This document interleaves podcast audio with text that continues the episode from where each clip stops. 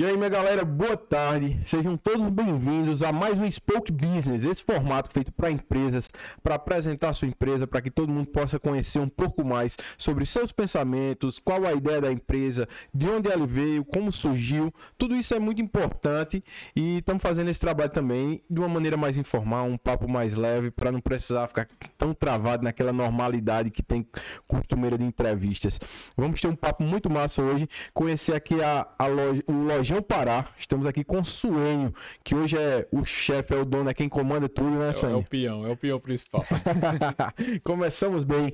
Galera, é, o Lojão Pará fica aqui na rua Elpido de Almeida, 1810, no Catolé, sentido campestre. Ou seja, você vem aqui como quem vai pro campestre. Quando passar do, no giradorzinho que, que vai sentido a, a rodoviária, você passou o girador do lado direito. Muito fácil de encontrar.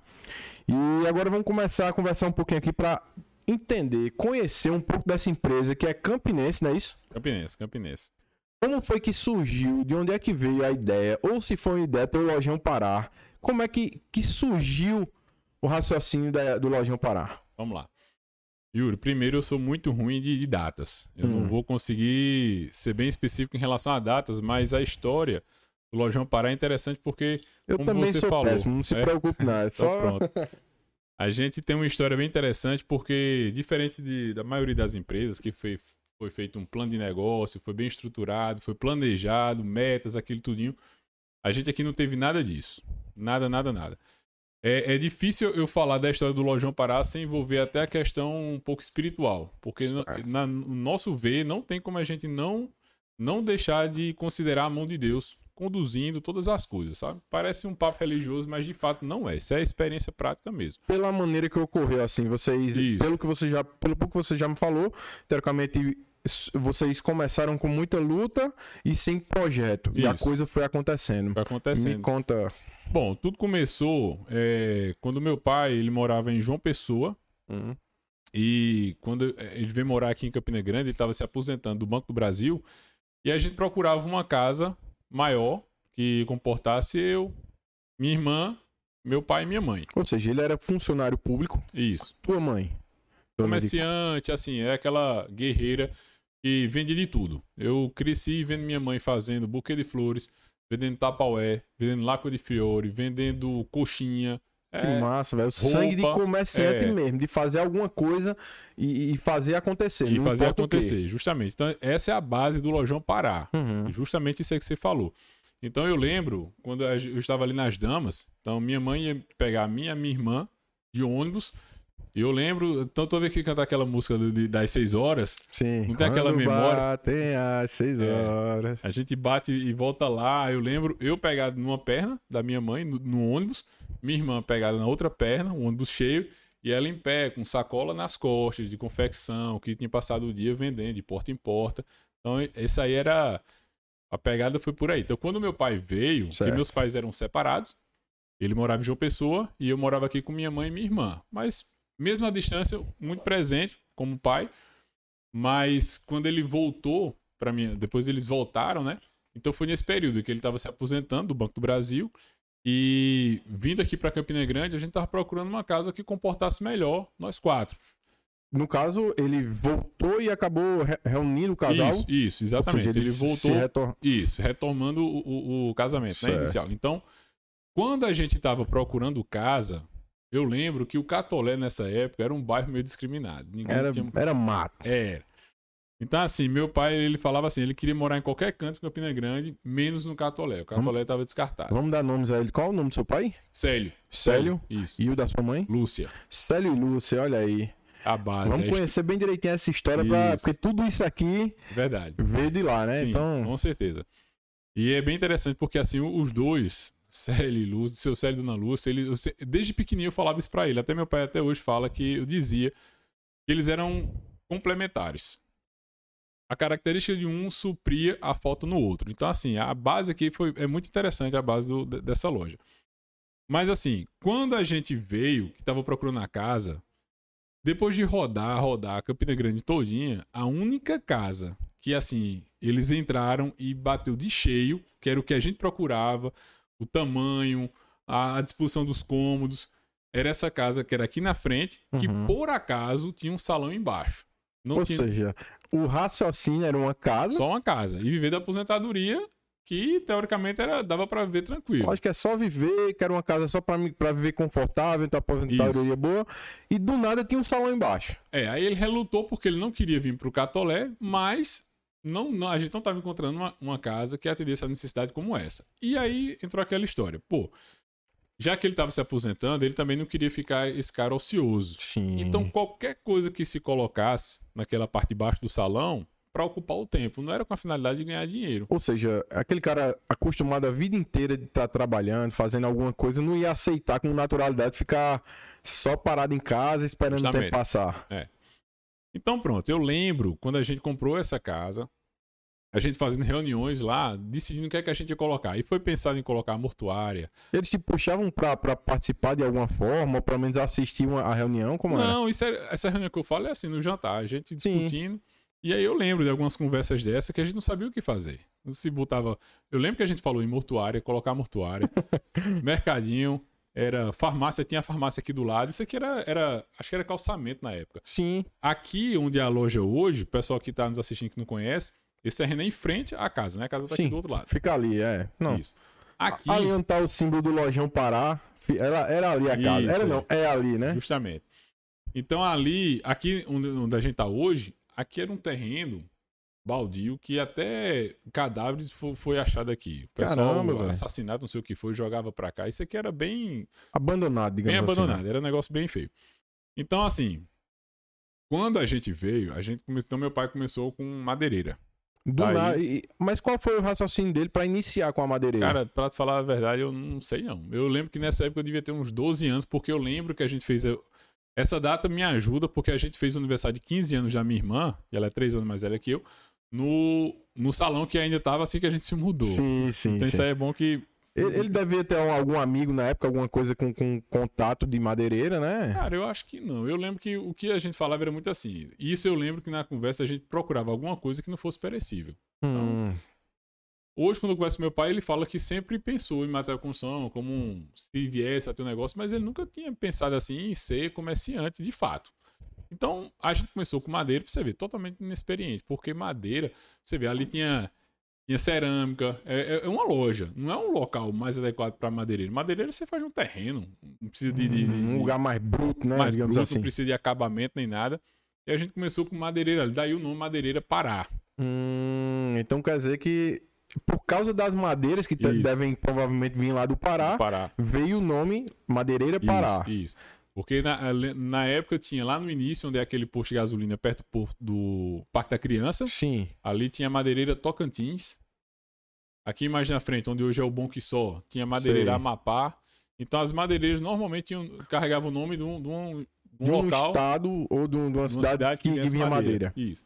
Então a gente botou Madeireira Pará. E isso, aí foi é- uma coisa, isso foi uma coisa que me chamou muita atenção. muita gente Porque quando eu vi lojinho parado, eu, meu irmão, será que, que é estourado lá no Pará e veio pra cá? Não, agora tá, tá fazendo o caminho inverso, né? Tá crescendo É, o pessoal pensa que a gente veio do Pará, a família do Pará, não. Ou então tem alguma coisa a ver com o pessoal do armazém Pará lá em Natal, que é muito Sim. forte, né? Não, mas a questão foi isso aí. Então, assim, aí a, a história começa a ficar interessante, porque meu pai, ele tem todo um, um, digamos assim, um, um arcabouço de banco, do, do financeiro. E é um cara, assim, que ele é muito seguro, um cara muito pé no chão, aquele cara bem controlado. Até hoje, depois, recentemente eu estava estudando algumas coisas sobre perfil comportamental, e é bem fácil ver o perfil do meu pai. Aquele cara que é bem metódico, um cara muito faz a coisa muito correta, muito certinha, amarrada, organizada. Então, por isso que eu digo que eles se completavam. Meu pai tem isso muito forte nele, isso é um dos alicerces do Lojão Pará, e minha mãe, é, não que ela não tivesse esse controle, mas ela era aquela que era, como eu falei no início, era aquela guerreira mesmo que era de desbravar. Quando ela botava uma coisa na cabeça, independente da dificuldade, ela ia atrás e fazia E acontecer. você falou justamente uma coisa que é, foi chave pra gente estar hoje. Eu vou até chegar lá. Legal. Porque a minha mãe, pronto, quando a gente começou, quando a gente tava só com madeira e não vendia quase nada, era, e não tinha funcionário, não tinha carro, não tinha nada. Era ela e ele pra botar É. nos carros, Isso. distribuir, fazer tudo. E aí a gente foi fazer um serviçozinho de salitre na, na, na, na- na madeireira, ali na frente, né?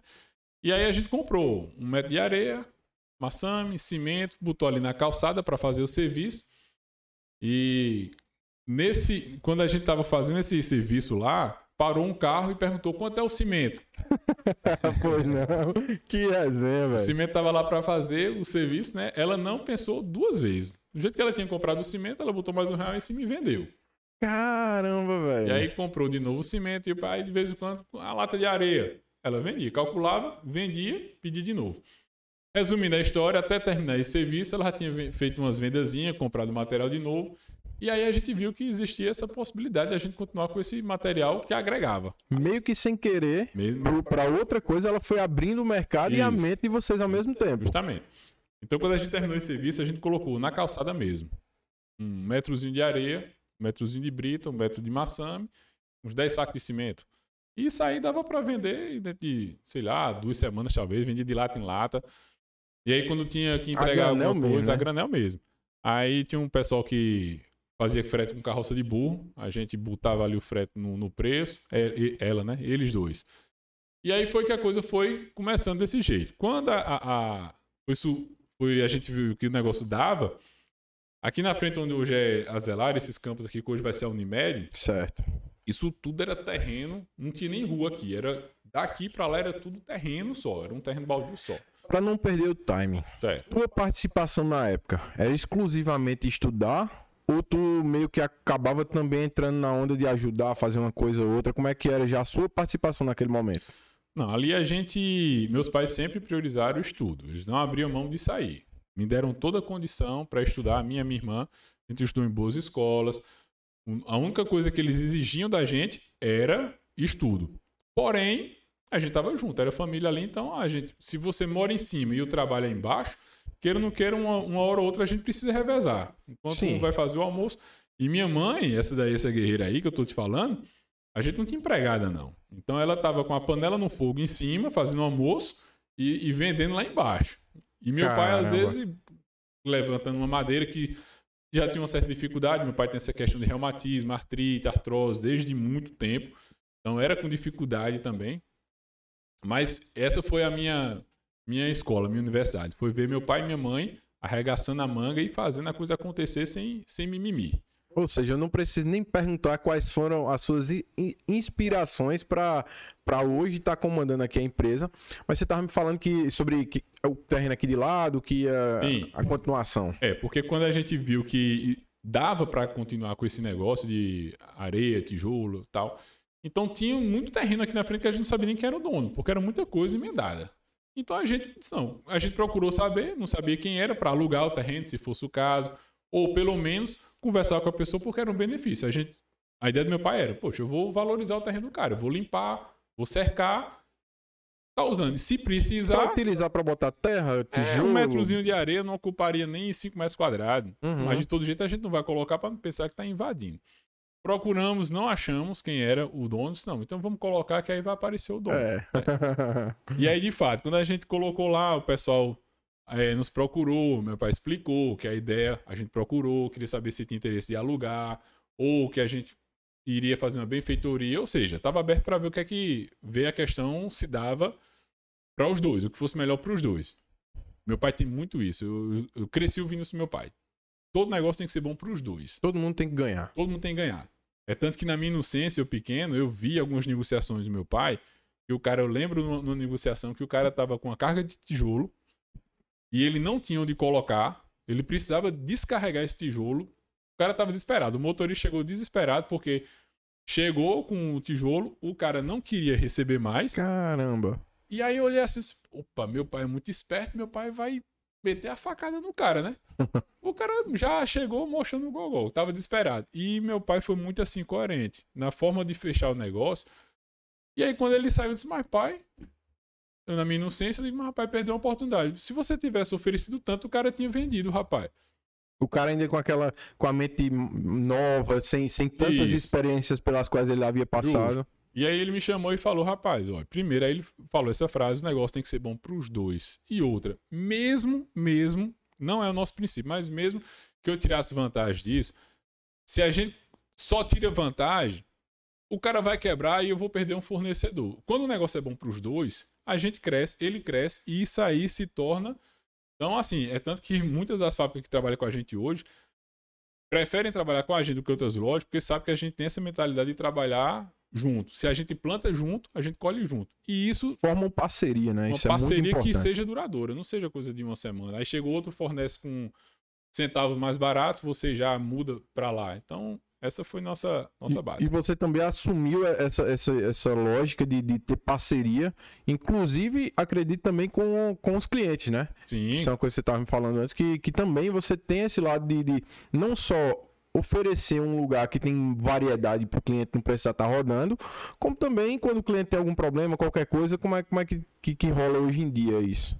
Porque esse conceito ficou realmente bem, bem forte na gente. É, é uma empresa, ela para se manter, ela tem que dar lucro, isso é fato. Sim. Mas o lucro pelo lucro, eu não sei se eu, às vezes quando eu converso até com alguns amigos meus, lojistas, eu vejo assim, rapaz, será que eu sou besta? Porque eu não consigo ver como assim, só ver a vantagem, só ver o lucro.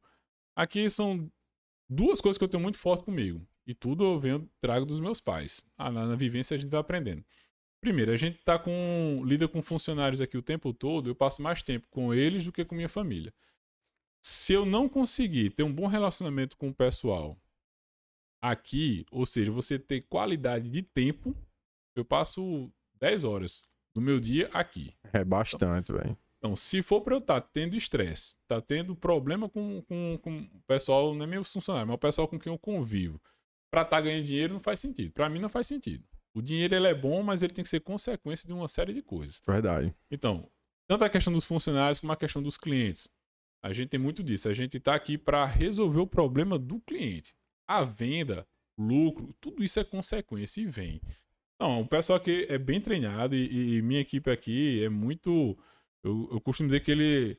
O, o filme do, dos espartanos foi, foi inspirado aqui. Que o pessoal veste a camisa, sabe? O pessoal.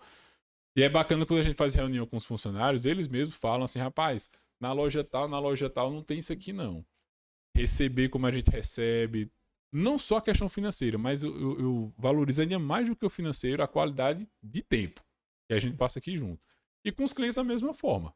E... A gente tem uma relação com os clientes que não sei se em todo canto tem. Como cliente ocasional, em diversas empresas que eu acabo sendo cliente, isso é muito importante. Porque quando você chega numa empresa onde os funcionários estão sendo não maltratados assim de, de pancamento, tipo, não tem um tratamento, uma atenção voltada para eles entender que eles são parte daquele todo, o cara lhe atende mal, não tem atenção com o cliente, tanto faz, só quer botar o um nome ali na nota para ganhar a porcentagem e pronto. E aqui você, tipo, da hora que você chega aqui, você já percebe que o pessoal já lhe atende bem, um sorriso no rosto, sempre solícitos, e isso acaba sendo resultado da, é. dessa política, né? Certeza. E, e aqui gente, eles sabem. A gente, um material de construção, poucas vezes o cliente sabe o que ele quer comprar. Hum. Às vezes ele vem hum. com um produto, querendo comprar um produto, e quando a gente começa a perguntar, a necessidade dele não é nem aquela ali. É, isso é complicado, porque é como um parceiro que eu tenho lá na, na, no Spoke, que é o MK Construção e Engenharia. O cara tem o cuidado de entender a necessidade do isso. cara, pro cara, não, como você aqui, o cara chega, quer alguma coisa, tem um sonho, mas não sabe o que fazer. Isso. Aí como é que você. Como é que foi esse, esse, esse processo para fazer com que os funcionários começassem a entender a necessidade do cliente? Rapaz, ó, eu não sei se você já percebeu. Eu converso isso com, com eles direto. Normalmente, quando você chega num restaurante ou qualquer canto que você não é bem atendido, e o pessoal é ríspido, é mal educado, normalmente, normalmente eu tenho isso é uma, uma observação minha. Você tem teoria para isso, mas quando você vai conhecer o dono, a pessoa que está à frente, é a filosofia dele que ele coloca na, na empresa. Então, quando a gente tem uma filosofia, não sei nem se a palavra seria filosofia, uma cultura. Sim. Quando tem uma cultura já estabelecida dentro da empresa, quando chega um funcionário de fora, que ele não está alinhado com aquela cultura, ele mesmo consegue ficar ali. Então, a nossa equipe aqui toda ela é antiga. É uma equipe enxuta. Pouquíssimas pessoas acreditam que a gente tem o número de funcionários que a gente tem. É muito enxuto. E assim, eu não troco a minha equipezinha por. Equipezinha que eu digo pelo número. Aham, uhum, sim, com certeza. Ou empresas que eu conheço e amigos meus que têm três, quatro vezes o tamanho que eu tenho e eles não fazem o que a gente faz, não. Então, recentemente eu tava com pessoal aqui do, do, de uma fábrica que a gente tá fechando, e eu passei a semana toda aqui no escritório aqui em cima. Eles chegaram na segunda-feira e iam ficar até a sexta. Enquanto a gente conversava, questão mais burocrática, computador, não sei o que, eu falei para eles, não, quando for sexta-feira, lá embaixo já vai ter mudado isso, aquilo, outro. E eles falaram, perguntaram se eu tava contratando um pessoal de fora para mexer, que a gente tá mexendo todo o layout da loja. Pra fazer um extra, digamos assim, né? Isso. Porque era mais. Eu disse, não, o pessoal aqui mesmo dá conta. São três, eu tenho três vendedores. E enquanto eles não estão vendendo, eles estão mexendo aqui no layout, puxando gôndola pra cá, coisa pesada até. Aí o cara disse, que é isso, rapaz? Eu disse, e eu estranhei. E a gente não, e aqui não tem chicote. Não precisa você estar cobrando, tá no pé. Já fez isso? Não. A gente ficava aqui embaixo quando eu saía pra almoçar com ele que voltava. Ele ficava, rapaz, quando foi na sexta-feira essa loja já tinha mudado tudo. Não, realmente todinho. mudou muito e ficou bem legal. Inclusive, convidar vocês a conhecerem aqui, porque realmente é uma loja extremamente agradável, iluminada. Você chega, é tudo, tudo dentro, de, um- dentro de um sistema onde você fica confortável para caminhar e você sabe o que é que para onde você tá indo. E ainda não tá. Ainda tem um. Acho que é daqui a um mês mais ou menos que a gente vai conseguir deixar como a gente quer. Que o cara não pode parar para fazer tudo de uma vez, né? Tem É. que, que fazer a coisa andando. Tem alguns clientes que estão até chiando, eu soube aí, porque chega aqui eles já são acostumados a encontrar aquilo naquele local. Mas quem chega de- pela primeira vez na loja, com certeza tá mais fácil de você é, caminhar, achar, né? Então, assim, e você vai ver, Yuri, interessante que quando você vai conversar com o pessoal, com os vendedores, é todo mundo, não tem ninguém reclamando. Eu não tô falando aqui porque a gente tá gravando, não. Eu tô falando a realidade. Eu não, teria coragem de ser tão hipócrita de estar falando desse jeito se não fosse. Aqui o pessoal trabalha com, com satisfação. Por isso que eu digo, aqui é Esparta. Eu disse pra esse, esse pessoal dessa fábrica, eu digo, rapaz, o pessoal aqui é espartano, meu. Você vai ver uma coisa. Era a gente conversando e a pancada lá embaixo, pá, pá, os cabos arrastando. Chega lá embaixo, tudo organizadozinho, o pessoal. é, hoje, eu mal vim nessa loja hoje. Acho que eu falei pra você, Sim, já atrasei. Quando eu cheguei aqui, pra te encontrar, tinha mudado um bocado de coisa. E eu só por telefone, não, faz assim, bota daquele jeito e tal. E o pessoal liga, bate foto, Swain, tá bom assim. E outra, esse projeto que a gente tá fazendo. Eu peguei o projeto, eu acho muito importante isso. Eu trouxe o projeto pra eles, a gente botou na mesa, escutou a opinião de todo mundo. Gente- eles que estão lá embaixo que sabem a necessidade até mais do que eu, muitas vezes. Justamente. Só que cada um tem, todo mundo tem qualidades e tem pontos não tão fortes. Então você extraiu o ponto de cada um. Às vezes chegam umas ideias que não faz muito sentido, mas a gente escuta, a gente Mas analisa. o, o bom de escutar ideias, às vezes, quando não faz sentido, é o, o conceito de brainstorm. Isso, Soltar ideias, porque a partir daquela ideia, às vezes, nasce uma ideia totalmente diferente. justamente. Então é sempre bom É. ter essa parceria, porque como eles estão na frente, atendendo a clientela, eles sabem o que os clientes estão gostando ou não, o que anseiam ou não. Isso. E, e- e, assim, é diferente. Quando veio. Já, já, como é que eu penso? Você chega, recebe um projeto de cima, todo prontinho. Pra você fazer é muito fácil. Você fazer, mexer, puxar pra lá, pra lá. Mas quando você se sente parte daquele projeto, né? Você foi escutado. Pensa assim, os funcionários eles são escutados, a gente analisa. Então a gente toma uma decisão em conjunto. E, e muitas vezes, se você viesse aqui semana passada, você ia me encontrar suado, que eu tô puxando gôndola aqui com eles, carregando tinta também. Então a gente é- não tem essa, essa disparidade, sabe? Legal. Manda a ordem e o pessoal aqui Só obedece. obedece. Não, Não, é, não é é- exército, não. não, é não, de forma alguma. Vamos voltar para aquela linha do tempo lá. Falamos um eu pouquinho. tava querendo ver se eu lembrava. Aí, é, você tinha acabado de falar sobre a questão que tinha cercado, botado algumas Sim. coisas. Aí o pessoal chegou, Xê, como é isso aí? Seu pai conseguiu resolver. Falou a histó- a história também do tijolo. Aí Isso. vamos continu- dar continuidade da história, Vamos. porque ela é muito importante. Eu tô gostando, inclusive, demais de conhecê-la assim, de maneira minuciosa. Não, e é interessante, a, a história é interessante. Nesse momento, quando o dono do terreno veio procurar, meu pai mostrou qual era a intenção, que tinha procurado, tudinho, se prontificou, se fosse um aluguel, como é que faria e tal. O cara disse: Não, eu não tenho interesse, não, eu vou construir um prédio aqui, no meio do nada. Aí ele cavou buraco, tudinho, só pra gente tirar o, o material. A gente entendeu, Tá bom. tudo bem, saímos. E aí tinha esse terreno aqui, pra você ter ideia. Esse terreno aqui, a gente iniciou, eram quatro terrenos. Aqui, à frente para o Pide Almeida e pra trás tem a outra rua que eu não sei nem o É nome um lá. terreno gigante, inclusive, né? Que são de um lado pro outro, assim. É, hoje, Hoje deve estar com limitação, mas é gigante. Qual a área daqui? não, hoje, hoje a gente tem um, dois, hoje são oito terrenos. Caramba. Mas nessa época só apareceram quatro. Dois na frente, dois atrás, né? Tudo fundo com fundo. Certo, certo. E a pessoa que era dona desses quatro terrenos, ela só vendia se fosse os quatro. Quando a gente foi procurar saber, E aí, aí entra a história do meu pai. Meu pai bancário. Época de Sarney.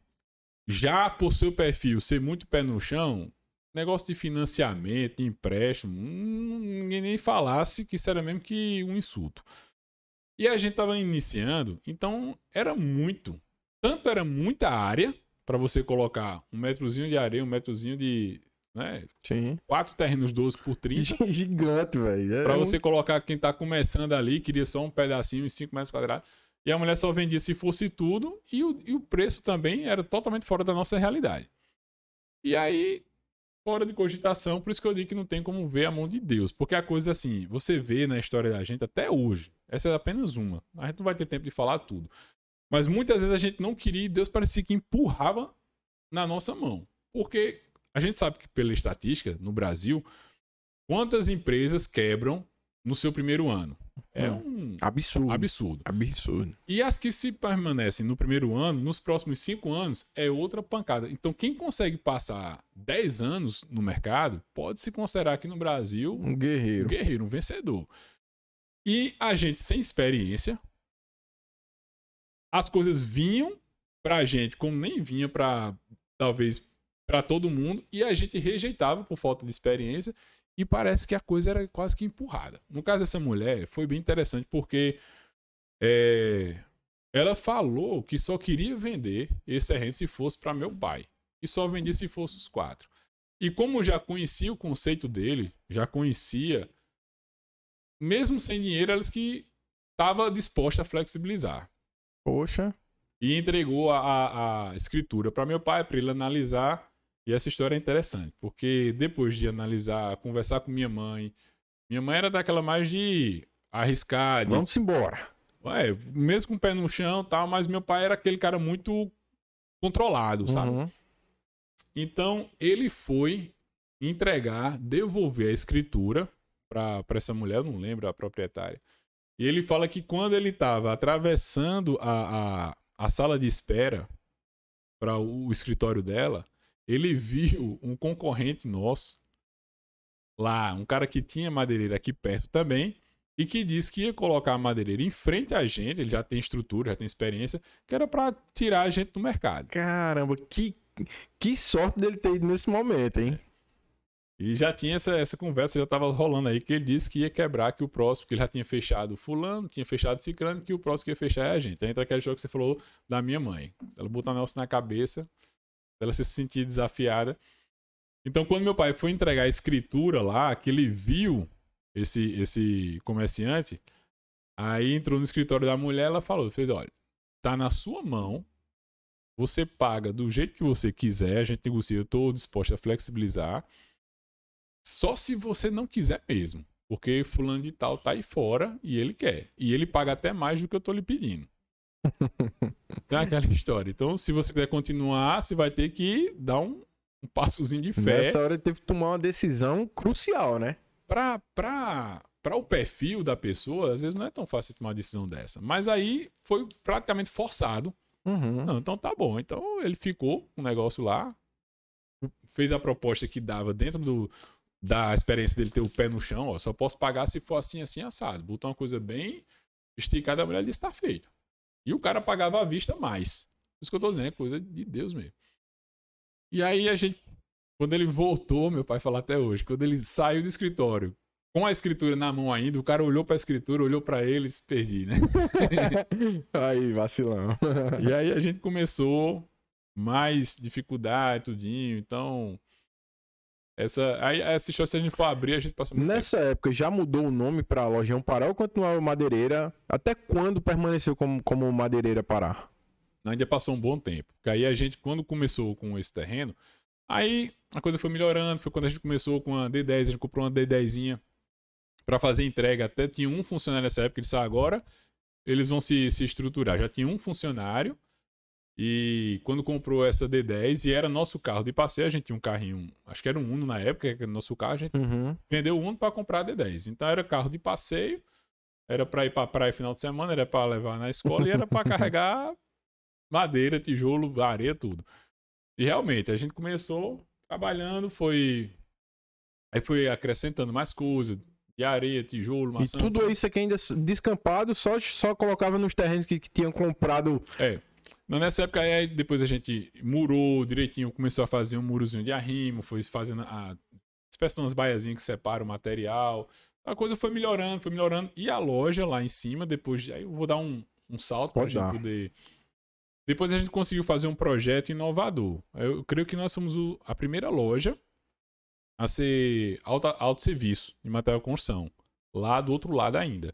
O cara já chegava, já tinha o um preço, ele mesmo escolhia botar As gôndolazinhas, no... isso. Então a gente fez um, um, projeto que na época, Arquiteto Brilhante, que é que estava bem na alta.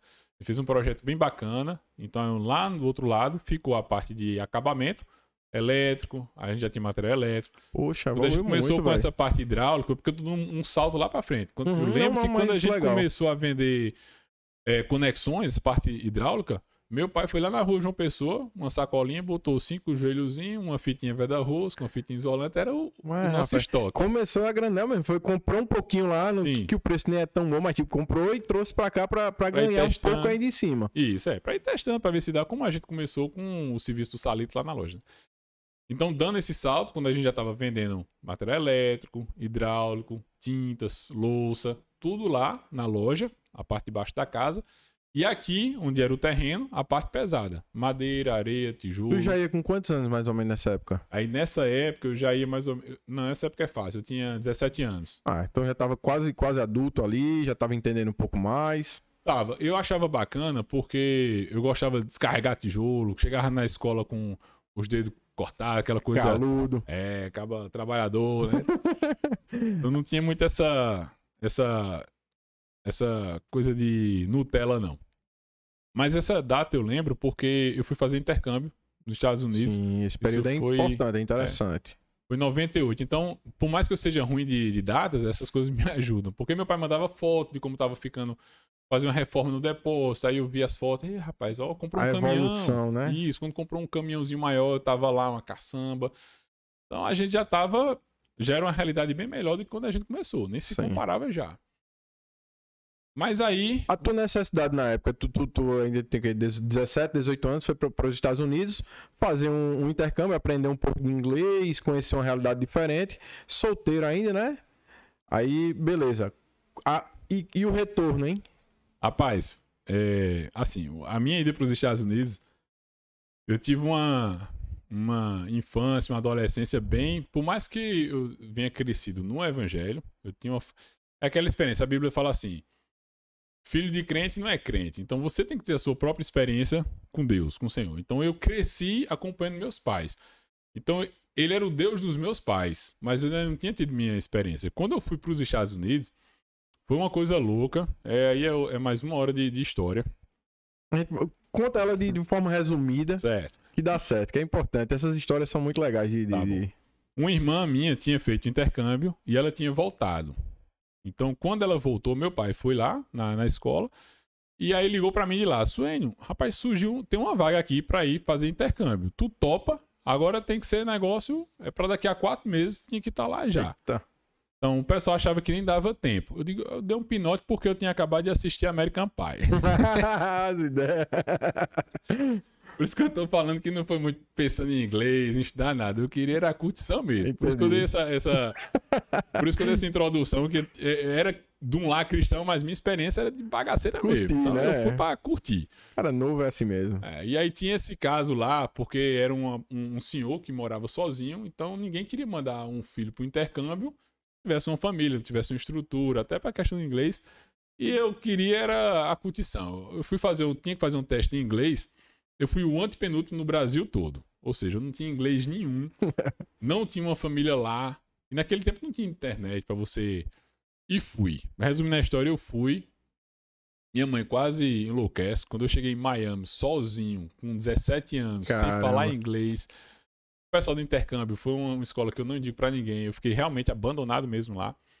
E tive experiências muito fortes com, com o Senhor, sabe? Tive uma experiência muito forte que eu saí de uma realidade bem difícil lá para uma família que viu minha situação, me adotou e até hoje eu tenho contato com eles. O pessoal me adotou mesmo como filho. Era um pastor, família de um pastor.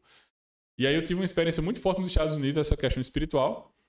E voltei é, Pra cá. E Pra a cá. loja já tava, já tava diferente, já tava mudada, já, Já. tava crescendo. Isso. Aí nesse momento, quando tu retornou, tu veio pra dentro da loja ou, foi- ou ainda foi estudar? Como foi? Eu cheguei aqui, era, eu fui fazer o terceiro ano lá. Então, o terceiro ano acabava no meio do ano. Eu tive que fazer algumas aulas ainda para completar a carga horária e fiz vestibular. Para minha surpresa, que eu achava que eu não ia passar, porque eu cheguei em agosto e o vestibular acho que era em outubro. Lá eu não fui estudar, lá eu fazia teatro, as cadeiras que eu fazia lá, teatro, musculação, direção, não tinha nada. coisa, velho. Era, eu fui pra, como falei, né? Mas aí eu fiz o vestibular e passei para engenharia civil na federal e passei para letras na estadual, porque minha irmã quem fez minha inscrição, minha procuração. Mas, tu, mas tua, tua preferência seria realmente engenharia? Engenharia, eu, eu gosto dessa parte de cálculo.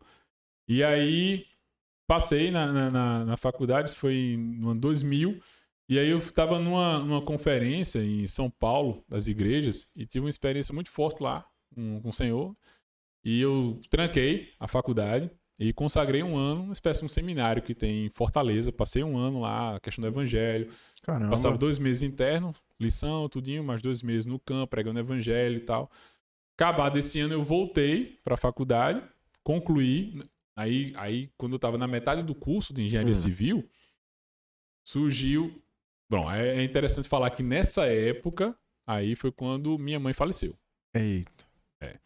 A Deve ter loja já estava. grande, né? Sim, a loja já estava com uma certa. uma realidade bem diferente de quando iniciou, mas ainda. é, não existia essa loja aqui ainda. Ela pegou um projeto disso aqui. E assim foi muito forte, porque ela faleceu com 52 anos de idade Novíssima. e numa saúde impressionante. Na época, minha hoje esposa, na época, minha namorada estava aqui, ela era de Natal. E interessante, Yuri, que na noite anterior estava minha hoje esposa lá em casa, meu cunhado, que também namorava apenas com minha irmã, estava lá em casa também. A gente estava fazendo um jantar, Ou seja, tava a família reunida. todo mundo. E ela tava brincando com meu pai, só olha, mostrando os exames dela. Ela tinha feito exames de check-up, não sentia nada. Apenas uma dor de cabeça, que era constante, mas fez check-up de tudo e tudo tava perfeito. Isso à noite. Quando foi logo cedo, 6 horas da manhã, a gente abria a loja de 6 e meia. 6 e meia a gente abria a loja. E quando ela passou, ela ia abrir a loja, eram as 6 e 15 e ela me viu escovando os dentes, eu já tava de calça, sapato, sem camisa. Aí ela olhou e falou, filho, você vai, de- vai abrir? Eu disse, vou, abro. Aí ela pegou, então eu vou tomar um banho. Aí deu um beijo aqui no meu braço e entrou no, no banheiro para tomar banho.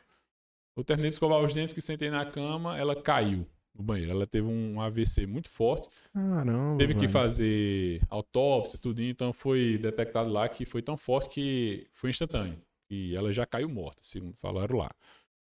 Então foi um, um- um- impacto muito forte, porque assim, até as pessoas quando iam chegando aqui, que via aquele monte de carro, aquela. Já se desconfiava que alguém tinha morrido, já pensava logo no meu pai, porque meu pai já tinha uma certa limitação, tal, idade também. E foi um choque muito grande, sabe? Muito, muito grande. É tanto que tinha clientes que chegaram aqui, fornecedores, três semanas depois, não sabia. Quando chegava para falar com a gente, ficava assim, sem. Rapaz, não acredito. Foi muito repentino. Sim, do nada. negócio. Nesse momento, aí tu começou a participar ainda mais do, do- do- da rotina da loja? Isso, aí, aí é que tá. Eu lembro que ela morreu nos meus braços. Eu corri, meu pai chamou, eu peguei. E foi muito difícil de digerir, porque foi tudo de uma vez. Eu me preocupei muito com meu pai. Primeira coisa que eu pensei, eu disse: meu pai era muito dependente da minha mãe. Eu disse: meu pai não vai durar um ano. Caramba. Então veio muito assim a responsabilidade pra cima de mim, desde no, no- impacto, parece que em frações de segundo, muita coisa passa de uma vez na sua cabeça. Não é que você vai pensar em cada uma, mas vem muito assim, a coisa, eu lembro que eu falei essa frase, mudou tudo. Que assim, é uma peça fundamental, ela é- era uma peça na família por parte de mãe, na nossa casa, no negócio, então ela era uma peça assim, É um ponto seguro, né? A- a- a- o estilo dela que você sabe que, que ela vai fazer dar Isso, certo. é, que chegava na mão dela, ela, ela era aquela que não, não arregava. Então, quando, quando teve essa situação, ficou muito complicado e, e realmente, eu tava na faculdade e aí eu nunca fui muito de esse aluno lá da frente tirar 9 e 10. E eu já trabalhava e ia para a faculdade, eu meio que conciliava. E engenharia não é um, um curso fácil de você fazer trabalhando. Sim. E ainda mais quando você não é muito desses é, Expert perfil de estudo, né? estudante. é. Então, eu caí mais para dentro da loja, de fato, e aí surgiu o curso de engenharia de produção. Era uma carga, era mais fácil de eu lidar, também tinha a ver com a minha, minha atividade. E assim, para te falar bem a verdade, é porque no Brasil a gente tem essa cultura ainda de, de faculdade. Mas se voltasse no tempo, não todos considerando nem incentivando ninguém que não faça faculdade. Uhum. Mas eu fiz sabendo que eu não ia exercer. Que meu negócio ia ser dar continuidade aqui. Fez pra ter um curso superior.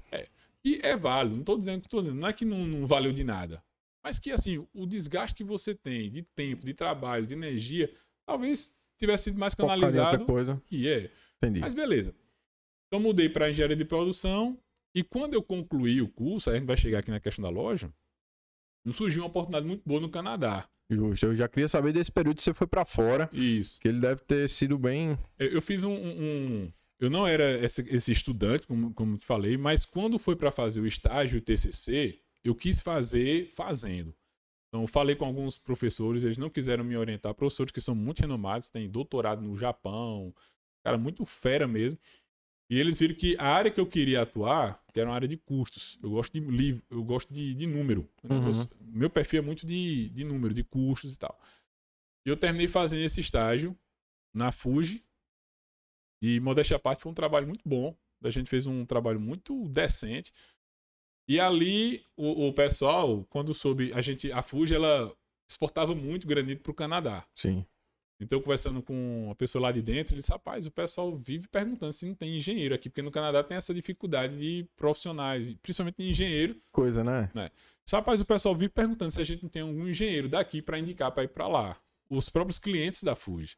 Então, tu é um cara. Aí eu- eu casei, nessa época eu tinha recém-casado. Tu é casado, fala inglês, engenheiro, tá fazendo um trabalho muito bom aqui. Se você quiser, eu boto cinco para você escolher, que os caras são tudo doido pra Caramba, que oportunidade, hein? é. Aí eu cheguei para meu pai, falei essa situação. Eu disse, pai, é o seguinte: esse, esse, essa profissão, engenharia de produção, ou você já sai da faculdade bem, bem encaminhado, você faz um estágio e dali você vai seguir a carreira ou trainee, alguma coisa, ou se você sair do mercado para depois você vir atrás. Porque hoje, mais do que currículo, a pessoa quer saber o que é que você Tem de experiência, De né? experiência, O que, é que você então. pode entregar. Mas, pai, então assim, ou eu, eu, eu tenho um- uma bifurcação aqui. Ou eu vou para o caminho da engenharia de produção, ou aqui comércio. Certo. Aí ele me deixou muito à vontade. Eu disse: olha, eu prefiro aqui, eu gosto disso aqui, eu gosto, e realmente eu gosto. Gosto do comércio. Quero estar junto. Meu pai, a gente sempre tem uma relação muito boa, muito forte. E eu não queria sair. E vi que ele precisava, eu também precisava. O negócio estava caminhando lento, mas. Eu não diria lento, mas de uma velocidade normal, que estava prosperando devagarzinho. Nas estatísticas do Brasil, a gente já tinha passado por um bocado Das de, metas, né? de- É. de- e aí entra aquela história. A base que eles tinham feito, meu pai e minha mãe, muito sólida. A gente não tinha, não pagava aluguel, não tinha nada financiado. Tem algumas coisas que eu não concordava com meu pai quando ele falava, olha, ele dizia que eu gostava de dever. Ele dizia que comprava tudo à vista. Eu digo, pois tá errado. Era pra É. comprar a prazo e vender à vista. Então tinha essas coisinhas que a gente se dava muito bem, mas eu- não tinha muita. a- a Tem gente- aquelas divergências de quem tá chegando com a novidade, com a, com a cabeça nova, e de quem já tem uma cabeça antiga, com, com a- o método antigo, né? É, e também. Mas enfim. Aí isso te levou, acabou te levando pra fora? Não. Aí a gente terminou. Não, aí meu pai disse: não, então vamos, vamos tocar o barco aqui, vamos arregaçar e tal. Então bora. E aí a gente tinha esse projeto dessa loja aqui engavetado, que na verdade era só metade. Por isso que tem essas colunas aqui no meio da loja que não era pra ter. Sim. É a- o projeto era daqui pra lá. Ah, entendi. Então, aí eu me formei, disse, então vamos cair pra dentro. Aí foi quando eu comecei mesmo a, junto com meu pai, a gente começou a. Aí já tinha meio que uma sociedade assim, ganhando bem isso. e tal. Não, Não, essa- não tô dizendo assim, ganhando bem, ganhando sua parte também. É o que eu, que eu É, quero mas, dizer. não- mas nessa parte aí realmente era uma das coisas que eu tinha divergência. Não que eu tivesse olho grande, mas a, a coisa ainda estava muito no, no- no- na questão familiar. Não estava tão Hum, assim como se a gente fosse dar nome, não que seja, mas presidente, diretor, entendeu? Mas ainda era dono, filho do dono. Filho Ah. do dono é a pior coisa que tem. meu. É, Eu fiz Empretec e lá 80% do, do pessoal do Empretec era tudo filho dono. Então era a mesma. nem você é dono, nem você é empregado. Ou seja, você não manda, também não tem muita opinião. É, era um negócio que aí era complicado. Mas enfim, a gente começou a fazer a, a, a loja aqui. Durante a construção, a gente já foi ampliando, foi fazendo mais. E aí entra umas coisas que a gente divergia muito, meu pai. Por exemplo, nessa época, tinha financiamentos do Banco Nordeste, que era era taxa de, se eu não me engano, era 3,5 ao ano. Aquele período que foi bem. Que muita gente. E aí eu falava para meu pai, pai, ó, a gente não precisa. Eu, disse, eu tava. Passei o ano aqui construindo e fechando algumas parcerias com, com as fábricas para só soltar os pedidos no final, quando fosse inaugurar. Então, quando eu olhava quanto é que ia ser para a gente abastecer a loja, você sair de uma loja de 200 metros quadrados para uma loja de 1.200. Muita coisa, velho. Então, assim, quando a gente fosse inaugurar aqui e começasse a soltar os pedidos, então o, o, fluxo financeiro ia ser bem diferente. A gente ia construir uns apartamentozinhos, tava para tava em negociação também. Eu sei que nessa época, isso aí foi um, é um ponto que até hoje talvez eu, meu pai, não sei se ele ainda consegue ver dessa forma, mas a minha ideia era, a gente tinha um, um, um caixa que dava para você continuar fazendo aquele fluxo de caixa como a gente faz hoje. Entra, sai, você vai mantendo aquilo ali. Mas para você iniciar a loja, dar aquele aporte inicial, eu queria que a gente tivesse usado o Banco Nordeste. É, para não tirar do dinheiro que já tem, Justo. pegar um dinheiro novo e ir pagando mais fácil, e né? a taxa era muito pequena e assim, a gente ia alugar lá na frente. Só o aluguel dali pagaria aquele, aqueles 3,5%. Então, é isso que eu tô dizendo. Eu sou um cara muito de, de número, eu gosto de fazer essa, essas contas assim. E aí, ó, meu pai optou, e aí eu respeito muito essa questão até na igreja, a gente tem muito disso. Tem uma autoridade familiar. isso, porque senão vira bagunça. Não. Então, se ele quer fazer assim, eu vou confiar aquele que está à frente e vou fazer o meu melhor para que dê certo. dê certo. Mas quando começou, eu pensei que eu ia perder meu pai, porque no primeiro mês aqui, segundo mês, a pancada de contas a pagar era muito alto. Imagina. Um volume muito alto e quando a gente começa, toda loja quando, quando começa, ela tem uns ajustes. Leva um tempo para engrenar. Isso, tudo, é né? outra realidade. Os funcionários têm que são outras atividades. É uma gestão diferente de uma loja de 200 metros, que tinha caixa d'água pendurada. né? Para um. Saiu do amadorismo para um, um ponto realmente profissional. Isso. E aí eu e essa adaptação história. normalmente não é fácil. Não é fácil. Inclusive, eu lembro que a gente foi até para uma palestra que um, um, um representante que é bem. Ele percebeu essa necessidade, levou a gente para uma palestra lá em Natal muito interessante, que tratava justamente dessa questão familiar, empresa familiar. E eu lembro que o cara trouxe um ponto lá importante que eu me vi. Isso, olha, normalmente uma empresa bem sucedida, que ela passa para a terceira geração, normalmente o que, é que acontece? A primeira geração, ela ela começa ali naquela no, no, no, trabalho, no arregaçar a manga. E aí eu vi meu pai e minha mãe. Eles realmente fizeram na raça. Na raça. Porque normalmente é por necessidade. Vem de uma realidade não tão boa, vê uma oportunidade e eles bota a faca nos dentes e faz acontecer. Uhum. E aí, essa primeira geração consegue criar uma base e quando a segunda geração chega, só que aí já é uma outra realidade. Se você continua na segunda geração, é, vendo de short, carregando cimento para um lado para o outro. a expansão que precisa ter para dar certo não chega. Não chega.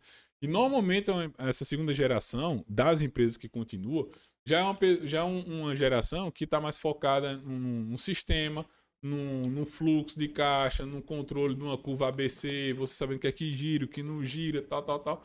E você delega aquela parte de mais braçal para outras pessoas, porque Sim. seu tempo agora vai ser mais produtivo você se vai você focar tiver... em, na parte administrativa e fazer a empresa caminhar, em vez de estar tá pegando no pesado, né? Isso, justamente. Então, assim, essa transição, meu pai, acho que ele esperava que eu.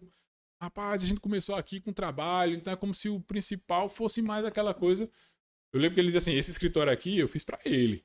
Uhum. No projeto, porque eu queria que meu pai estivesse aqui olhando de cima, aqui atrás, você não sabe, mas camuflado. Tem um quarto aqui atrás, que era pra se ele quiser deitar. Vai lá, dar uma descansada. A minha mesa era lá embaixo, acompanhando, tudinho. Só que ele não gosta que meu pai veio aqui umas cinco vezes. Então, quando eu vinha para aqui, tava com representante, tava condicionado, Rapaz, isso aí, negócio ele é ficar no ar-condicionado, é ficar no bem bom e tal. Mas a gente tá aqui, tá trabalhando. É, mas isso, tá é, isso, é, uma cultura que eles têm que, do mesmo jeito a gente, às vezes é difícil entender a deles, eles também têm uma certa dificuldade de entender a nossa. Mas O que importa é, É. o caminhar que deu certo, né? Aí, E quando eu falo isso, eu não, não, não traz assim, não é falando mal ou, ou de forma. É só a questão do- dos ajustes. uhum, Pronto, Aí vai chegar num ponto que vai ser interessante até trazer agora. Quando a gente inaugurou a loja aqui, o início foi bem pesado. Eu pensei que eu ia perder meu pai. Eu saí aqui desesperado para vender o carro, porque ele, o negócio ele não, dever é inadmissível. é peso. Então, não fazia sentido. Saiu aqui na rua João Pessoa para vender o carro dele, porque senão, se eu- aquela coisa, pai, tem calma. No máximo, disse ele, no máximo, gente, eu- as compras que eu fiz, dividiu até em seis meses. Passar seis meses, se a gente conseguir segurar o tranco até seis meses, a coisa volta para o fluxo de caixa e a gente vai e tal.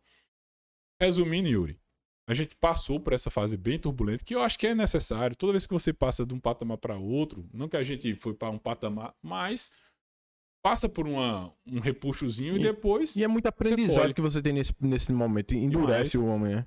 Só que quando passou essa fase, depois que a loja voltou para uma realidade mais tranquila, aí já não dava para mim. Eu já tava me desgastando muito com meu pai, que eu tanto amo, que eu tanto me dou bem.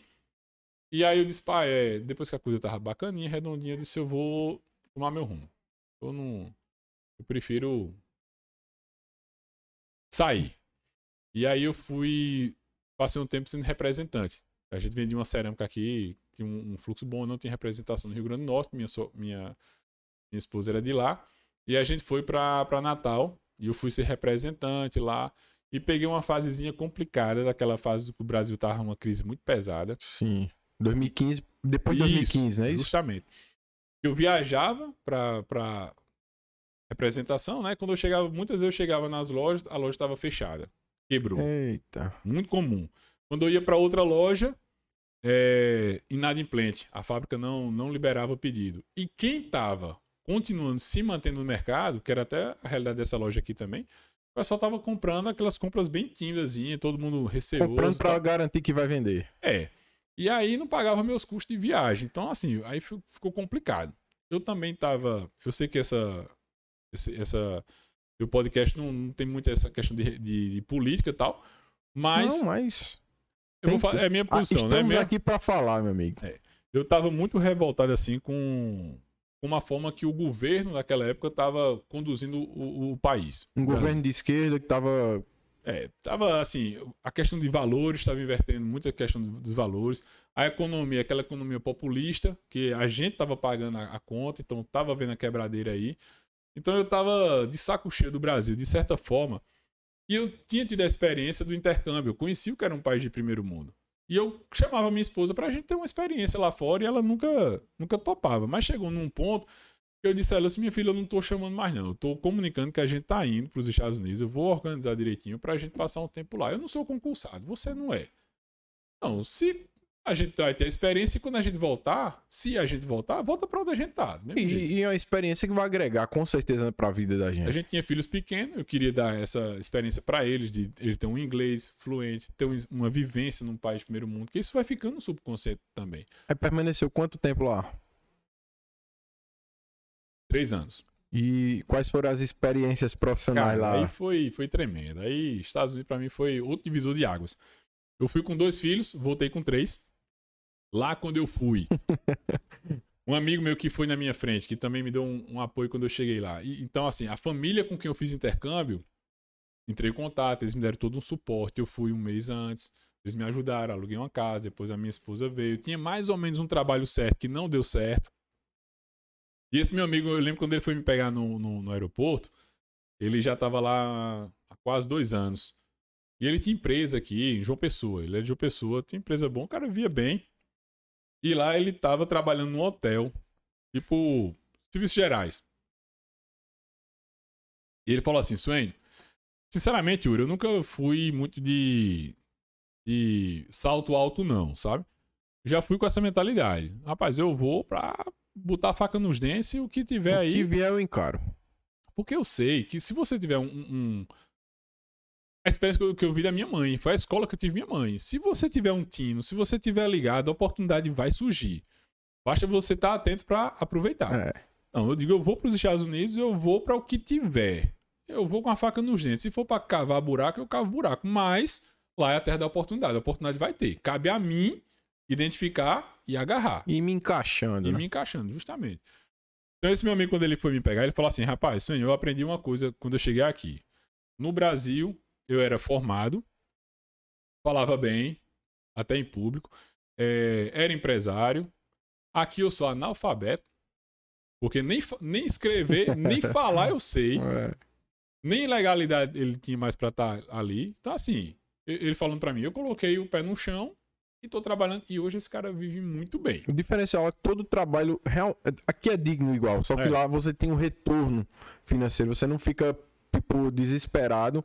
Qualquer trabalho lá você vai conseguir respirar. É, e tem também a cultura. Quando a gente fala aqui, a gente o pessoal já olha diferente. Uhum. E lá não tem tanta essa cultura. Você chega um pintor, chega todo pintado e um médico, se brincar, o pintor ganha mais do que o médico. Ganha.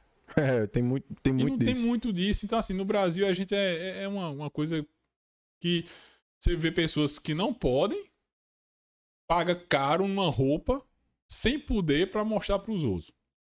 Você chega lá, os caras que tem muito dinheiro, compra roupa no, no Walmart, em qualquer canto. É. Tô dizendo que isso tem que ser um padrão, mas é tipo assim, a, A, gente ainda vive muda uma. muito a visão da gente. Você chega lá, você tem dinheiro pra ter o que quiser, então você não precisa estar ostentando. Você tá mostrando lá, pra ninguém, é pra você, pra você usufruir. É. né?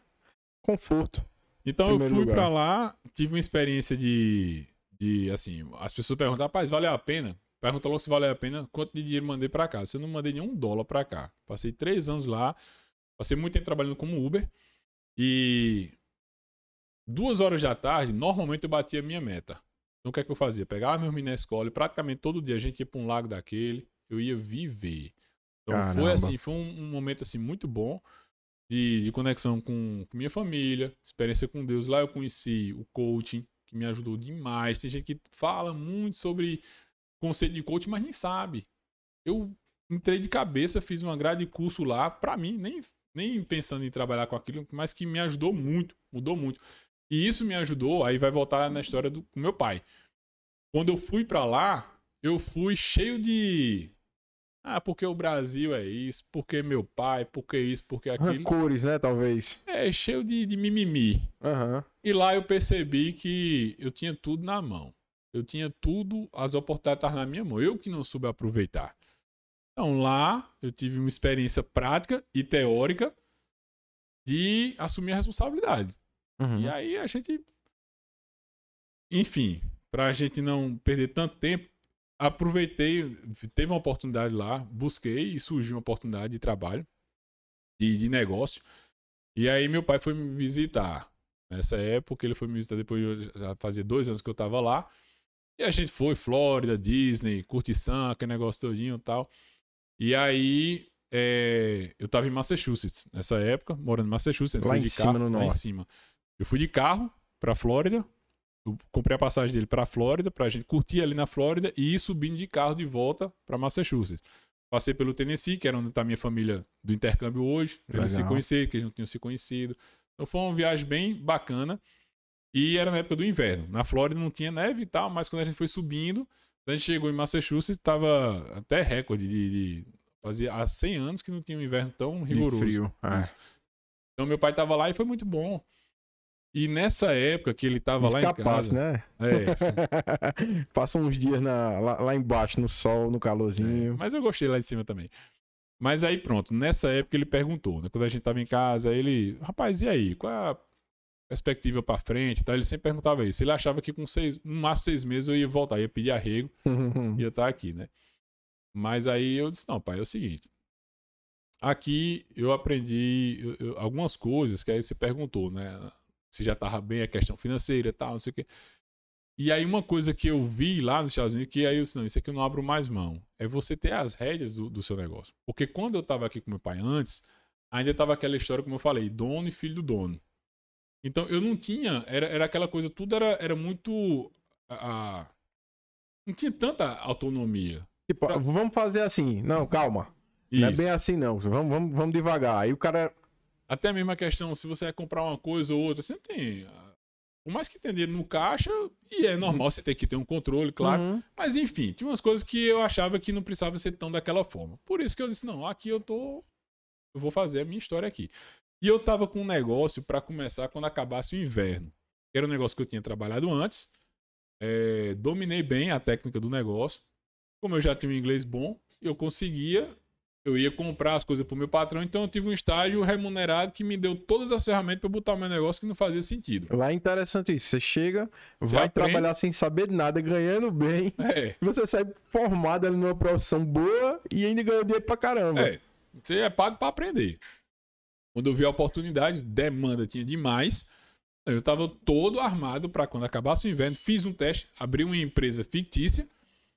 E aí, rapaz, é, é impressionante. Aí eu imagino que ele deve ter feito uma proposta pro seu retorno. Não, ele Como foi? perguntou qual era a perspectiva. Eu digo, pai, aqui é o seguinte: eu, eu não tava ilegal ainda. E aí eu falei pra ele: olha, quando acabar o inverno, eu vou botar esse negócio. Por quê? Mostrei o negócio todo em bacaninho. O negócio era. Rapaz, esse cara tem que ser muito ruim pra não dar certo. Porque até até sendo ruim dava certo. Porque era o que era comum lá. E o negócio era muito bom, muito viável financeiramente. Só que pra, pra eu dar continuidade nesse projeto, eu iria ficar ilegal.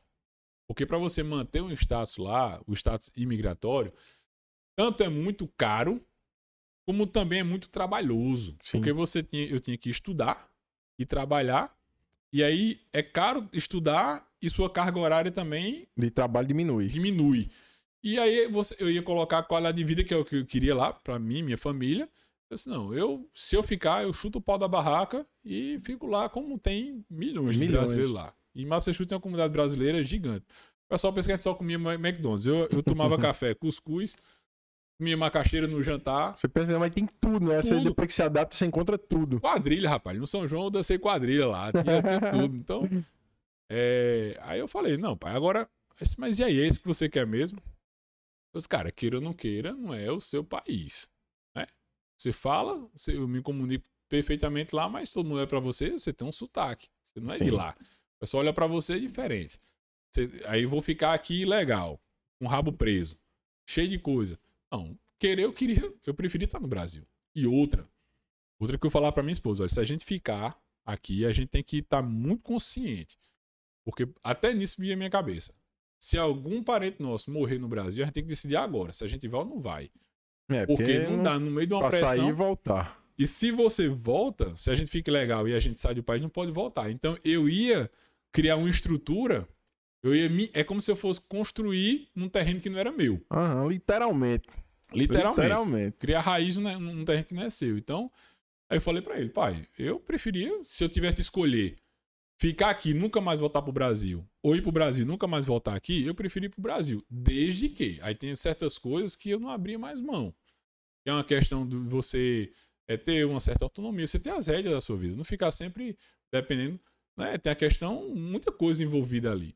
Eu fui muito franco, abri pra ele, não era uma proposta, ele não tava me convidando, mas eu mostrei a minha realidade. Disse, Olha, aqui eu tô bem. Agora eu prefiro estar lá. Tendo. Então, quando a gente foi ajustando as coisas, aí foi bom que eu creio que ele também percebeu que, queira ou não queira, não, nem de longe falar que ele não teria competência, não tem competência. Não, mas é a questão da, da, da idade já. A avançada. lógica, a, a idade mesmo, A né? própria necessidade, que queira ou não queira, meu pai ele tem uma, uma vida hoje, tem sua aposentadoria, tem sua renda com alguns aluguéis ali, então é tipo assim, sem querer a pessoa tá me entrando numa zona de conforto. Sim, com certeza. Já tem uma idade tal que não, não, não, não tem mais aquele gás, então eu digo, pai, a realidade é essa. Então né, a gente foi ajustando algumas coisas lá, e aí eu voltei pra casa. E vai fazer agora acho que tr- quatro anos. Eu Aí voltei. você já voltou com autonomia e criando, botando seu conceito. Ou ainda teve um período de adaptação? Teve um períodozinho bem complicado que eu disse, rapaz, eu tava bem lá. Porque assim, quando, quando eu cheguei aqui, é, eu não tô dizendo que, que é mérito meu de forma alguma, não. Mas queira ou não queira, essa loja aqui, por exemplo, a gente chegou a dividir essa loja para um terço. Porque ela tava tudo espalhado, não tinha tanto produto. Hum, Então existe uma cultura aqui que é, é aquela história, sabe, Yuri? As pessoas têm pontos fortes e têm pontos de melhoria. Isso é todo mundo. Sou eu, é você. O, o segredo do negócio de empresa, eu, eu sempre vi dessa forma. Eu falava isso com meu pai lá atrás. É que nem um, um time de, de- de futebol. Se você botar o atacante lá na frente, a zaga lá atrás, tudo. A parte forte de cada um no lugar certo, a coisa funciona. Mas se você botar atacante lá atrás, goleiro lá na frente, então Tu vai, você vai ficar tudo. tudo doido. então, assim, é, eu tive muita dificuldade no início, porque existia uma cultura que estava sendo adotada aqui e eu estava sendo aquele cara chato. Porque eu estava querendo bater de frente para um negócio que não estava dando certo. Uhum. Então, quanto mais, por exemplo, é, o meu conceito, como eu estava falando com você antes, é que essa loja aqui, eu nunca quis ter o conceito da, da loja que vende mais barato. E a gente não vende mais caro. Eu tenho um preço competitivo para qualquer loja de Campina Grande. Mas o conceito, eu estou falando do conceito. Eu posso vender mais barato que qualquer loja em Campina Grande. Tenho condição. Mas não é o meu conceito. É tipo assim, você vai botar seu, seu carro numa revisão, você pode botar numa concessionária, você pode botar numa, numa, numa oficina de, de, de, garagem. Aí você escolhe. Você escolhe. Então, qual é o conceito? O conceito que eu queria aqui é aquele conceito que a gente estava falando. Sim. De uma prestação de serviço. Mais do que o, produto. Aqui a gente presta um serviço. O produto ele é um acessório. Então, material de construção, normalmente a pessoa, como eu te disse, ela não vem sabendo o que é que ela precisa. Ela está com infiltração na parede. Ela não sabe que ela precisa de um Vedaprem e. É. Então, aqui, a, a, me preocupava mais em treinar o pessoal, deixar o pessoal sabendo, não se preocupar com comissão. Comissão é consequência. Se a solução do, do, do, da parede do rapaz lá a gente não tiver e meu concorrente ali tiver, orienta o cara para comprar lá resolve o problema do cara. Isso aqui a gente faz isso se brincar diariamente. Ou seja, você escolheu caminhar tendo um papel muito mais, muito além do que vender e botar o dinheiro no bolso. E assim, no final termina a coisa fluindo, cara. Claro, o cara ganha, fica admirado. O cara, caramba, o bicho, eu não, não, ele não teve como resolver na hora, mas me encaminhou e, e resolveu meu problema. Você fideliza o cliente. E assim, Aqui a gente no, no, principal bairro hoje de Campina Grande. É aquela história. A gente começou, era o pior. Deus abençoou até nisso. Até o, o, o shopping veio para cá, asfaltou tudo, trouxe investimento. Então, tudo isso corroborou para o crescimento da loja. Então, a gente foi testando algumas coisas, produtos que antes a gente não tinha. Por exemplo, eu comecei a trabalhar. Para retornar a ampliar, porque estava pouco produto, você começou a, a trazer testes. Como foi é, a gente, ó, essa loja aqui, a parte de acabamento, hoje a gente começou com os quatro terrenos que eu te falei. Hoje lá atrás eu tenho cinco terrenos, só a parte de depósito de areia, tijolo, essa parte pesada, laje. E aqui na loja a gente tem três terrenos. Então a gente teve que trazer as prateleiras desse aqui para cá, que eu pensava até em alugar aqui. Uhum. Ainda ficou grande a loja. A gente apertou aqui, a gente ficou só com um T, só com o terreno do meio. Caramba para a loja poder ficar assim, com aquela impressão de surtida. Porque uhum. a coisa tá tão espalhada. Entendi. E aí a gente foi trabalhando, mudando alguns conceitos, essa história. Meu irmão, vendia tão barato que não pagava os custos. É como se você estivesse cavando a própria cova. Sim. Ah, tá vendendo pouco, então vamos baixar o preço. Aí é. baixava o preço, só que o problema não era preço, era o momento. Então, você tem que conhecer que o, o cliente aqui do Catolé é um cliente que gosta de coisa boa. Então você vai oferecer só produto barato, de pouca qualidade, não estava dando certo. O cara leva para casa tem um problema, vou comprar ali, não só tem Justamente. coisa ruim. Então era o que estava acontecendo. Então a gente foi botando produtos de mais qualidade, com preço justo, e a coisa foi melhorando, foi melhorando. Depois a gente teve que voltou aqui um terço desse outro lado aqui. Daqui a pouco a loja estava pequena, voltou para o foi original. preenchendo, fazendo a coisa. Preenchendo e a gente foi testando outras coisas. É assim, o, o hoje o conceito que a gente quer trazer para o Lojão Pará é como se fosse uma grande conveniência para principalmente o Catolé. Conveniência da construção e do lar. Da construção e do lar, justamente. Então a gente testou aqui, por exemplo, botamos cama e colchão. Foi um sucesso. E realmente tá bem legal ali. É, se, se você for comprar uma cama hoje, você pensar aí naquela rua João Pessoa, você achar estacionamento. E são muitos problemas. É, risco de multa, de batida, de você encontrar estacionamento, você andar para poder achar. E aí você chega uma loja aqui com estacionamento, você tem aqui uma variedade de cama, de colchão, você testa, tem um, um atendimento bem treinado, o pessoal vai orientar, como a gente fala, presta o serviço. Não está treinado para vender o mais caro nem o mais barato. Está treinado para vender a sua necessidade. E ainda tem a, a, questão da variedade. Você vai chegar aqui também vai acabar comprando outras coisas que você está precisando. É, a gente colocou aqui, por exemplo, também plantas artificiais, vasos, decoração, a gente foi testando, algumas coisas não deu certo, a gente tirou. Então a gente foi tentando entender qual é a necessidade, principalmente do bairro, mas que se estenda a toda a Campina. A gente, muitas casas aqui tem piscina. Sim. E para você comprar material de piscina, tinha que ir lá para vida no, no canal. A gente tem material para limpeza da piscina. Tem cloro, tem barrilha, tem aspirador, mangueira, tem tudo de, de piscina. Chega na parte de, de, jardinagem, tem muitas casas aqui que o pessoal gosta de jardinagem como um hobby. Sim. A gente tem toda a ferramenta de jardinagem, tem as sementezinhas para plantar flor, uma É hortazinha. realmente a conveniência. É. Meu amigo. Aí, e, e- e você também é muito forte no- no- na questão de acabamento, não é isso? É, a gente também está trabalhando, pronto. é, Tem mais ou menos um mês a gente fechou com, com a Sherry Williams, que é uma tinta que desde que eu estava nos Estados Unidos eu só via Sherry Williams, conheci lá, a melhor tinta do mundo. Que quando eu voltei dos Estados Unidos para cá, aí eu quis trabalhar com a Sherry Williams, eu vi que tinha uma loja na rua de uma pessoa, que nem tá.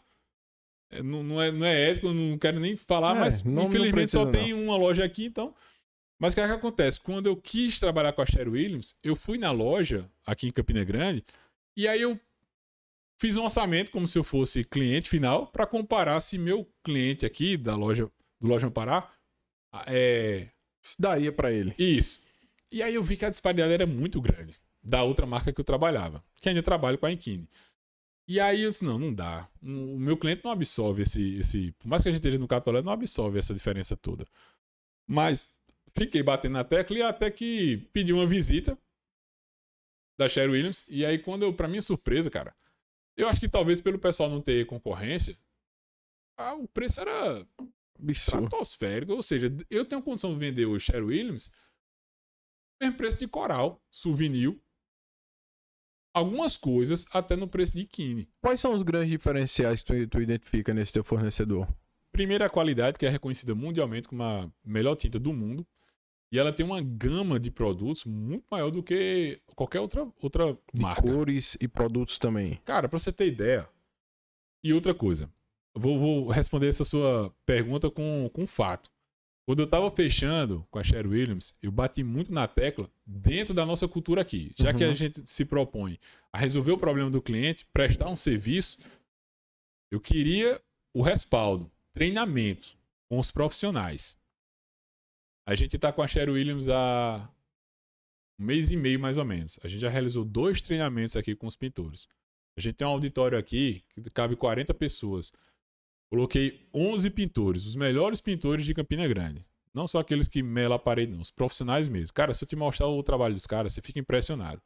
A Sherry Williams tem um produto chamado Mármore, que inclusive eu vou fazer aqui nessa minha parede no escritório, lá embaixo, para o cliente ver na, na prática, na real.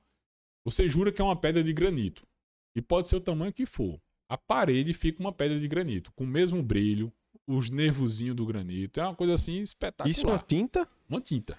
É. Caramba. E aí, esse é um produto que assim é fora de série. Só que não adianta. A Williams tem um produto, mas Campina não tem mão de obra qualificada. Só tem dois pintores que eu conheço que os caras são fera. Esses caras não pegam mais serviço até março. Ele- os dois estão até março fechado. E cada dia que passa fica um pouquinho mais pra frente. Então o que é que eu pensei? Falei com a Sherry Williams, rapaz, vamos treinar mais gente, porque Campina merece mais profissionais de sair. Tem demanda. A gente fez um treinamento aqui, o pessoal saiu nove e meia da noite, metendo a mão na massa, veio o técnico da Sherry Williams, treinou. Então esse é outro diferencial. Terça-feira agora, dia 23, a gente vai fazer um, um evento com os arquitetos aqui no Kit da Colina. Olha só, eu não sabia. Mas existe um evento aí internacional que é como se fosse, do jeito que tem esses estilistas, que os caras determinam a moda do próximo ano. Na arquitetura também tem esse evento, esqueci o nome, que os caras se juntam e, e determinam, eles ditam qual é a tendência 2022. E a Sherry Williams, como ela é líder mundial, ela tem um- um- uma, uma relevância muito grande nessa tendência. Aí bota um tema, por exemplo, aventura. Então tudo que é cor, com aventura tal. E aí teve esse evento recentemente. E a primeira primeira reunião, o primeiro lançamento para expor a tendência 2022 que a Sherry vai fazer, vai ser junto com a gente aqui no Lojão Pará. Caramba, olha aí. Então, os arquitetos aqui de Campina Grande vão ser pioneiros no Brasil para saber qual é a tendência das cores de 2022. A gente está preparando isso aí. Então, em menos de dois meses de, de parceria, três treinamentos muito fortes. A gente fez um com os pintores em geral, depois com treinando esses profissionais mais especializados no mármore, no ascortem e agora com os arquitetos. Então isso aqui é um diferencial grande que a gente está trazendo para para poder oferecer isso para o cliente, para oferecer para Campina Grande. Legal. Vamos falar, um, da, vamos meio que, que passar para a galera qual o sortimento que você tem aqui, quais são os produtos que você trabalha. Porque eu vi que tem desde de instalação elétrica, tubos de, de, de, de esgoto, água. A gente começa lá na fundação mesmo. A gente tem da pedra rachão, brita, areia, tijolo, cimento, argamassa, laje, ferro, toda essa parte grosseira ali atrás. E aí tem toda a parte de cerâmica, porcelanato, tem tanto aquela cerâmica mais barata, como tem também, eu tenho um porcelanato aqui que o pessoal da arquitetura acha que só tem essas lojas de boutique em Campina Grande. Uhum. O pessoal trabalha com uma margem muito alta. Eu tenho aqui porcelanato Elizabeth, da Dami, porcelanato 1,20 por 1,20, polido, esmaltado, acetinado. Tem banheira, a gente vende banheira aqui também. Tanto esse, esse, esse produto mais grosseiro, como de altíssimo acabamento, cuba de vidro, cuba de, de, de granito, tem tudo. E essa parte também de elétrico, hidráulico, tintas. Tem que olhar para não, Estamos chegando em equipamentos para o lar também, né? Que é forno, fogão. Coifa, é, cama, colchão, é, decoração, grande mesmo, viu, plantas artificiais. Muita coisa mesmo. Tipo, você precisa reformar banheiro, quarto, cozinha você vai estar sempre bem assistido aqui Sim. e encontrar tudo no lugar. E como é que funciona também? Que isso é uma coisa importante para a galera saber. Questão de parcelamento, tal, ocasionalmente financiamento. Vocês têm esse, esse tipo de opção aqui? Como é que tá? A gente trabalha com todos os cartões, dividido até em 12 vezes sem juros. E essa semana, inclusive, eu recebi um e-mail hoje que já está num treinamento agendado para a gente ter uma financeira que a gente vai poder oferecer para o cliente também, até aquele cliente que não tem crédito, está com o nome sujo não pode nem ter um cartão de crédito. Essa financeira, ela também vai dividir até em 36 vezes. Caramba! Existe um custo, claro, né? Mas isso aí é mais uma opção que a gente dá para o cliente. Se ele quiser comprar, a gente vai, tem a opção de, de oferecer até em 36 vezes hoje. Ou seja, quem está com o nome limpo já vai ter essa oportunidade juntamente com quem não. Isso. E até mesmo se a pessoa se coloca na ponta do lápis, talvez valha a pena. Às vezes a pessoa não tem um limite tão tem um cartão, cartão, mas não né? tem um limite, já que é uma compra muito grande. Quer parcelar em 36 vezes, a gente parcela. Velho, como é que tá, como é que tá teu, assim, do ponto de vista da empresa, o pós-venda com os clientes? Como é que, como é que você tem trabalhado isso? Cara, isso aí a gente tá desenvolvendo, acho que segunda-feira tá no ar. Eu tive hoje, ontem com um rapaz aqui do site. Outro serviço que a gente quer oferecer no site, a pessoa tem tanto aquela questão da lista de presentes, se quiser botar uma lista de presente lá de casamento, a pessoa pode comprar lá no site lojãopará.com.br. Também uma lista de profissionais. Você quer fazer uma reforma na sua casa, mas você não tem um pintor, não tem um encanador, não tem um eletricista. Lá a gente vai ter profissionais e você vai clicar. Eletricista. Todos os eletricistas que a gente conhece, não é? A gente não pode garantir o trabalho de ninguém. Mas são eletricistas que a gente sabe que tem um monte Já é uma conceito. base. Pelo menos vocês já estão oferecendo um serviço a mais. Isso. Ou seja, ó, vai com esse cara aqui que ele pelo menos me diz, ele tem aqui as estruturas que ele é bom. É, eu tenho pelo menos um feedback dos clientes que trabalham com aquele profissional, para eu poder colocar lá no site. Os clientes que trabalham com aquele encanador sempre dão boas referências, então ele está qualificado, vamos dizer assim, para estar tá lá no site. E aí no site a gente também tá tem um, um, uma ferramenta que eu contactei, eu comprei essa ferramenta, mas ainda devido à correria aqui a gente não não está aplicando. Que tem um QR code que a gente vai, a gente até envia eu fiz isso uma vez, vou fazer de novo. Tanto ele fica ali no caixa, o cliente pode é, acessar o QR Code e aí vem um questionário, onde, onde ele dá um feedback para a gente. Na questão de. Na outra vez que eu fiz isso, eu queria saber como é que o cliente via a loja no sentido de arrumação, de mix, de variedade, de organização, se ele achava fácil de, de identificar o produto. E a outra pergunta era com relação ao atendimento. Se o pessoal, tanta cordialidade, do, do, do atendimento do, do, dos vendedores e também a, a questão de, do, do conhecimento. O quanto eles mostravam que para poder resolver o problema do cliente. Então a gente trabalha muito esse feedback para saber onde é que a gente pode estar tá melhorando. E tem o WhatsApp da loja, que a gente, o, o que a gente tem assim de pós-venda é muito isso. A gente é, como como é uma loja de bairro, nossos clientes são aqueles que vêm aqui corriqueiramente, eles sempre voltam. Então Sim. a gente tem muito esse feedback. São cliente de verdade, né? É. Interessante até mencionar isso, porque semana passada eu fui na loja de um amigo meu, de material construção, a gente trocando ideia, vendo lá, e eu tava, enquanto eu tava lá na loja dele no escritório, eu tava olhando pra loja, E é uma loja que trabalha com um preço muito baixo. Então, normalmente tem muito giro, tem muita, muita gente. Só que também tem muita reclamação, porque o pessoal passa 3, 4 dias para receber é isso que eu queria saber. Relativo, era, já era minha próxima, meu próxima indagação.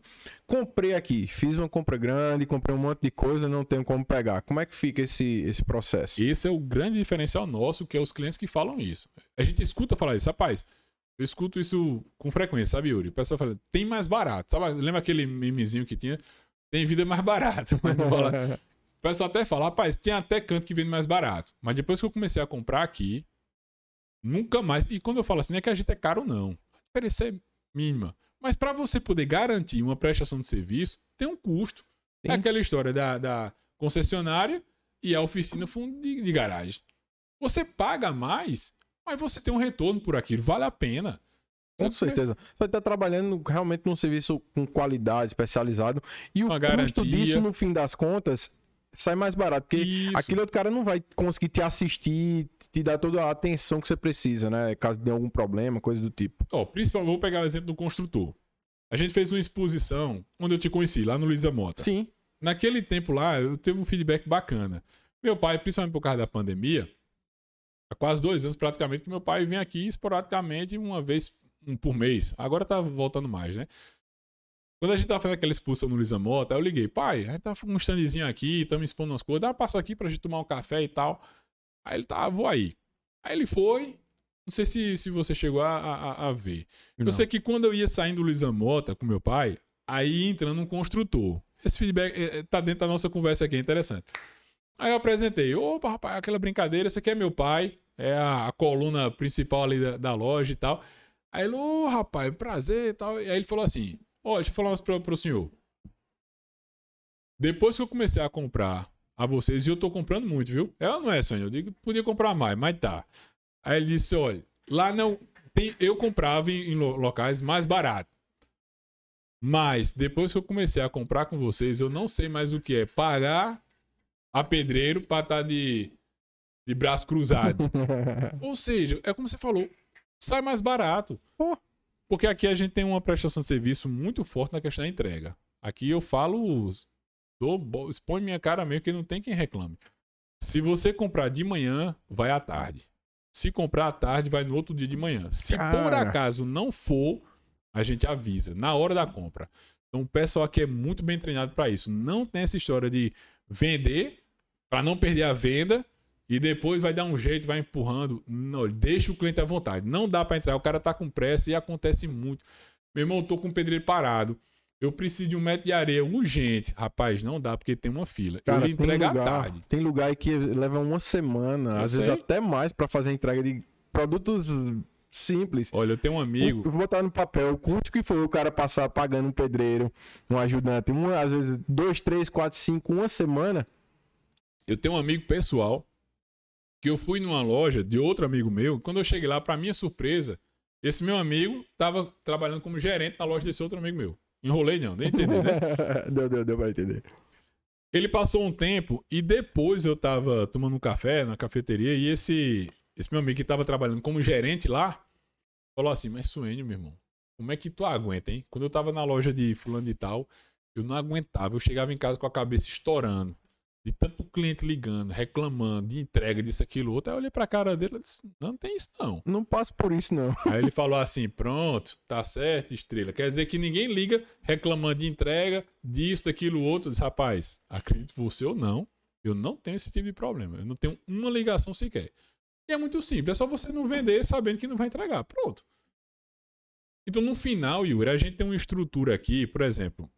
A gente tem uma loja aqui, 1.200 metros quadrados de loja de acabamento e mais aquela parte lá atrás que dá duas vezes isso. Eu tenho 10 funcionários.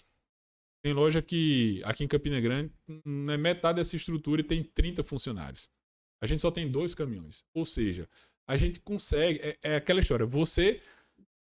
Você às vezes quer abraçar o mundo com as pernas e não dá conta e termina prejudicando teu cliente. Eu prefiro trabalhar. Logística, né? Justo. Você trabalha de uma forma enxuta, onde você consegue trabalhar com preço justo e oferecer uma prestação de serviço bacana. Esse é o nosso conceito. E viver com qualidade, com os funcionários, com os clientes, Afinal de contas, meu irmão, você ganhar dinheiro. É aquela história, quem disser que, que dinheiro não traz qualidade de vida, eu não concordo com isso. O Não. dinheiro traz qualidade de vida, sim. É muito. Isso é hipocrisia, a meu ver. Agora, é muito comum inverter. Quando isso aqui você começa a comprometer sua qualidade de vida pelo dinheiro, a coisa inverte. Aí não faz sentido. Então, a gente trabalha, a empresa ela tem que ter lucro, ela tem que dar dinheiro, sim. Mas você, a gente reparte o bolo com todo mundo. Os nossos funcionários, da boca deles eu estou falando.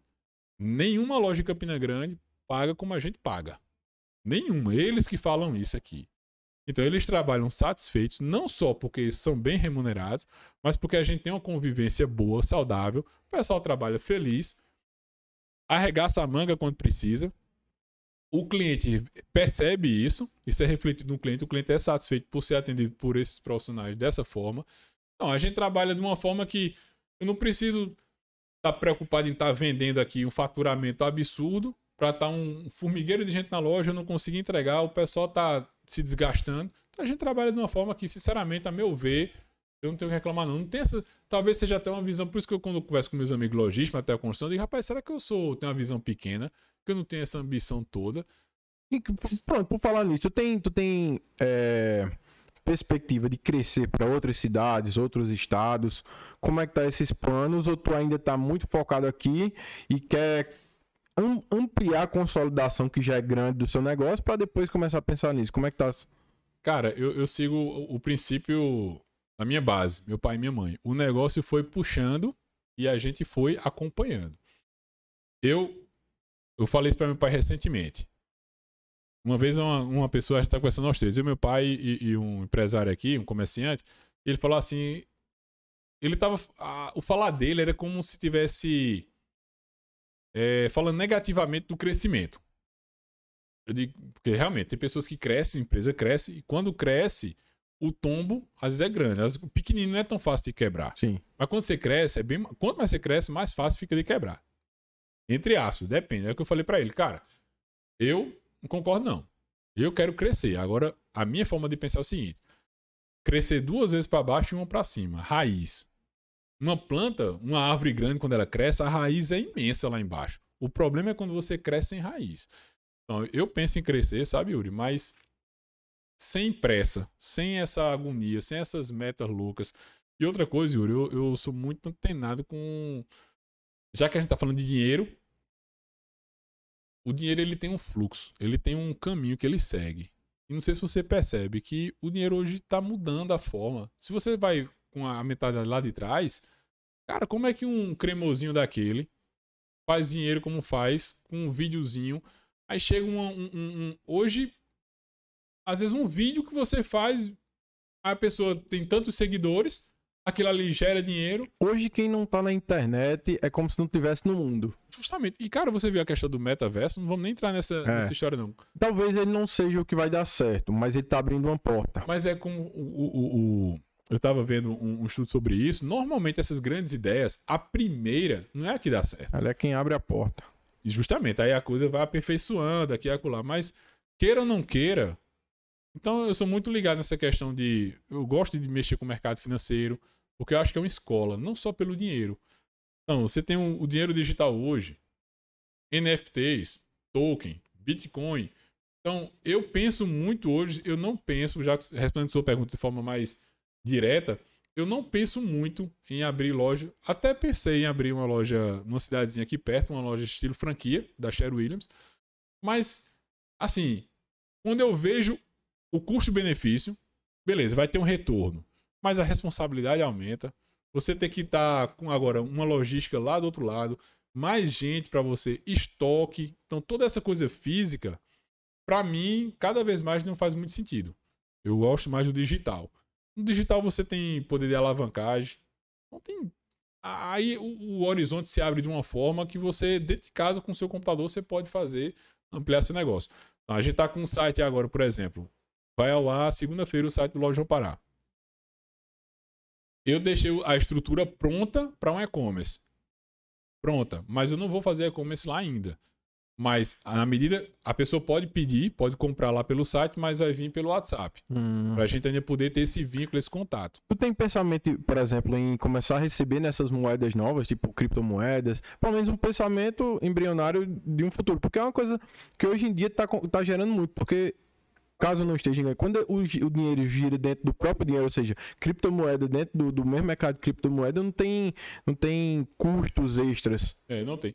Até, até chegar a esse ponto da gente comercializar loja física com dinheiro digital, eu creio que ainda tem um, Tem um tempinho aí um tempinho frente, né? ainda aí. Mas é, eu gosto, estava conversando com o diretor de uma fábrica aqui ontem, e eu falando assim, cara, o final do ano passado foi um, um momento que, de certa forma, por mais que teve a pandemia, foi mais fácil de você prever. A gente navegou uma onda muito bacana. Para material de construção foi muito bom.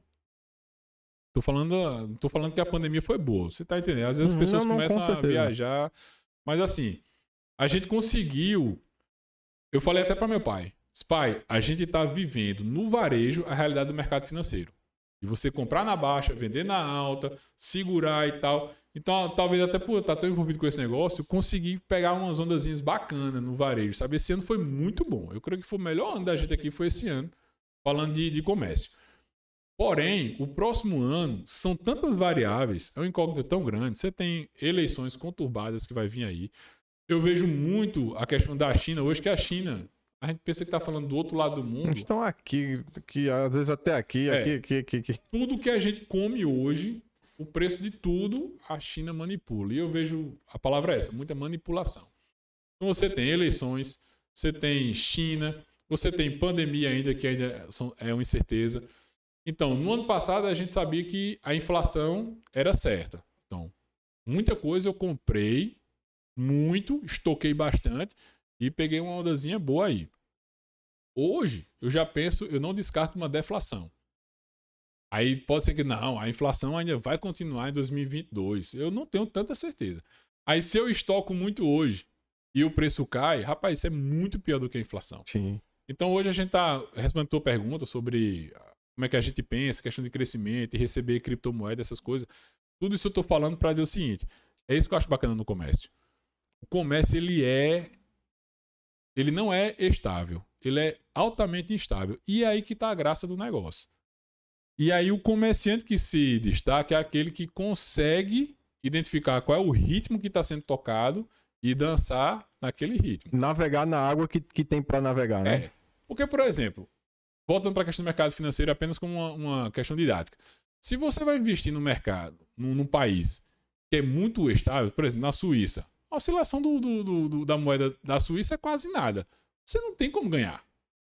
Então, você ganha justamente na oscilação, desde que você tenha o conhecimento, não especulação. Você tem as ferramentas certas, o conhecimento certo para você aprender naquela variação. Então, começa a ter muito disso, tem muito. A gente não sabe direito o que é que vai ter aí, mas para responder a tua pergunta, essa questão do crescimento, como é que eu vejo o crescimento do Loja Ampará? Eu vejo dessa forma, tá antenado às próximas tendências e dançando a música de acordo com a coisa vai puxando e a gente vai navegando aquele, aquela água ali, né? Perfeito. Acredito que a gente conseguiu usar, usar exaurir quase tudo ou tudo assim de, de, de termos para passar o conhecimento pro pessoal. Acredito que você que está assistindo aí tem teve a oportunidade de conhecer um pouco mais dessa empresa e saber que você está realmente vindo num lugar que vai te oferecer comodidade, segurança e um acompanhamento de certo modo que você precisar. Vai ter o cara aqui muito legal, como a equipe também para poder estar conversando com você, tirando qualquer dúvida e te apoiando. Isso é muito importante ter, ter isso, como você, ele mesmo conseguiu dizer, provar aqui que os próprios funcionários são muito satisfeitos em estar trabalhando aqui. Imagine quem é cliente da casa. A nossa proposta é essa. A gente, aquela história, tem uma frase que fala assim: não existe nada tão bom que não possa ser Claro. melhorado. Por isso que a gente está investindo nessa questão de ouvir o feedback do cliente. Claro que falhas tem. A gente falou aqui muita coisa positiva, mas falhas tem, em todo canto tem. E a gente está sempre é, disposto a procurar ver onde é que a gente pode melhorar. Sempre tem onde melhorar. Isso aí é claro. Ou seja, se você ficou insatisfeito com qualquer coisa, não guarde pra si, não conte pro amigo que ele não vai resolver. Chega aqui, diga, Suênio, tive tal problema, tal problema, tal problema. Que é mais fácil, que é melhor resolver um problema do que você deixar ele correndo solto por aí. E agradecer a todo mundo aí que assistiu. Agradecer a você, Sonho, de estar aqui junto com o Expo Podcast. Pra gente é, é muito legal estar tá, tá tendo essa oportunidade de estar tá conversando, levando mais uma história de uma grande empresa de Campina Grande para que o povo daqui mesmo possa conhecer, ter um pouco mais de, de informações sobre ela. E, e basicamente é isso. Muito obrigado. Eu agradeço a você. Parabéns Suas pelo considerações trabalho. finais, inclusive. Não, eu queria aproveitar esse espaço para parabenizar o seu trabalho. Eu tenho acompanhado. Muito bacana para Campina Grande, é muito bom. Né? Você está prestando, tá prestando um serviço para a comunidade de Campina Grande. Eu mesmo conheci negócio em Campina Grande através do, do, do seu, do seu trabalho. Estou divulgando para outras pessoas, inclusive. Então, é, tudo isso agrega muito. Parabéns, agradeço aí a, a oportunidade. Me coloco aqui à disposição, todo mundo, Lojão Pará tem essa proposta de oferecer esse serviço para Campina Grande. Não apenas produto, mas um serviço, né? Uma, uma proposta de resolver o problema do, da comunidade campinense. Perfeito. E se você quer levar a história da sua empresa também para seus clientes, para ser conhecida, como veio, como, como aconteceu, de onde surgiu, qual a ideia da empresa, entre em contato com a gente lá no arroba você será muito, muito bem recebido e a gente vai conversar direitinho para fazer algo bem legal. O Instagram daqui, arroba Lojão Pará. Lojão Pará CG. Lojão Pará CG. Então é isso aí, galera. Segue lá tanto o Spoke como o Lojão Pará. E muito obrigado, um abraço aí para todo mundo. Valeu, Sonho. Valeu, Yuri.